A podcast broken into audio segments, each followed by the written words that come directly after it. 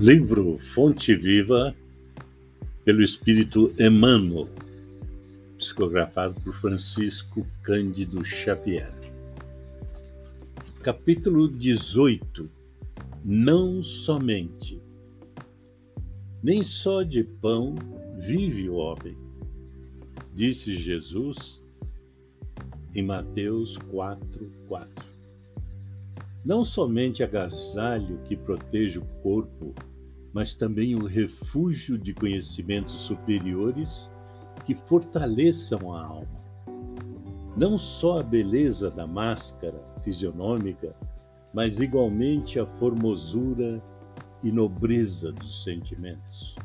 Não apenas a eugenia que aprimora os músculos, mas também a educação que aperfeiçoa as maneiras não somente a cirurgia que extirpa o defeito orgânico, mas igualmente o esforço próprio que anula o defeito íntimo.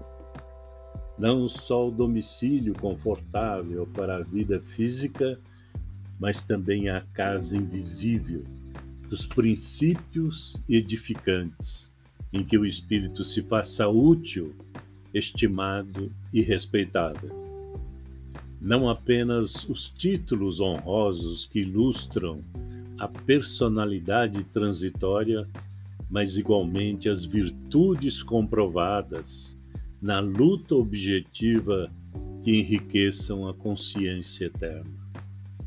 Não somente claridade para os olhos mortais, mas também luz divina para o entendimento imperecível não só aspecto agradável, mas igualmente utilidade viva. Não apenas flores, mas também frutos. Não somente ensino continuado, mas igualmente demonstração ativa. Não só teoria excelente, mas também prática santificante. Não apenas nós, mas igualmente os outros. Disse o Mestre: nem só de pão vive o homem. Apliquemos o sublime conceito ao imenso campo do mundo.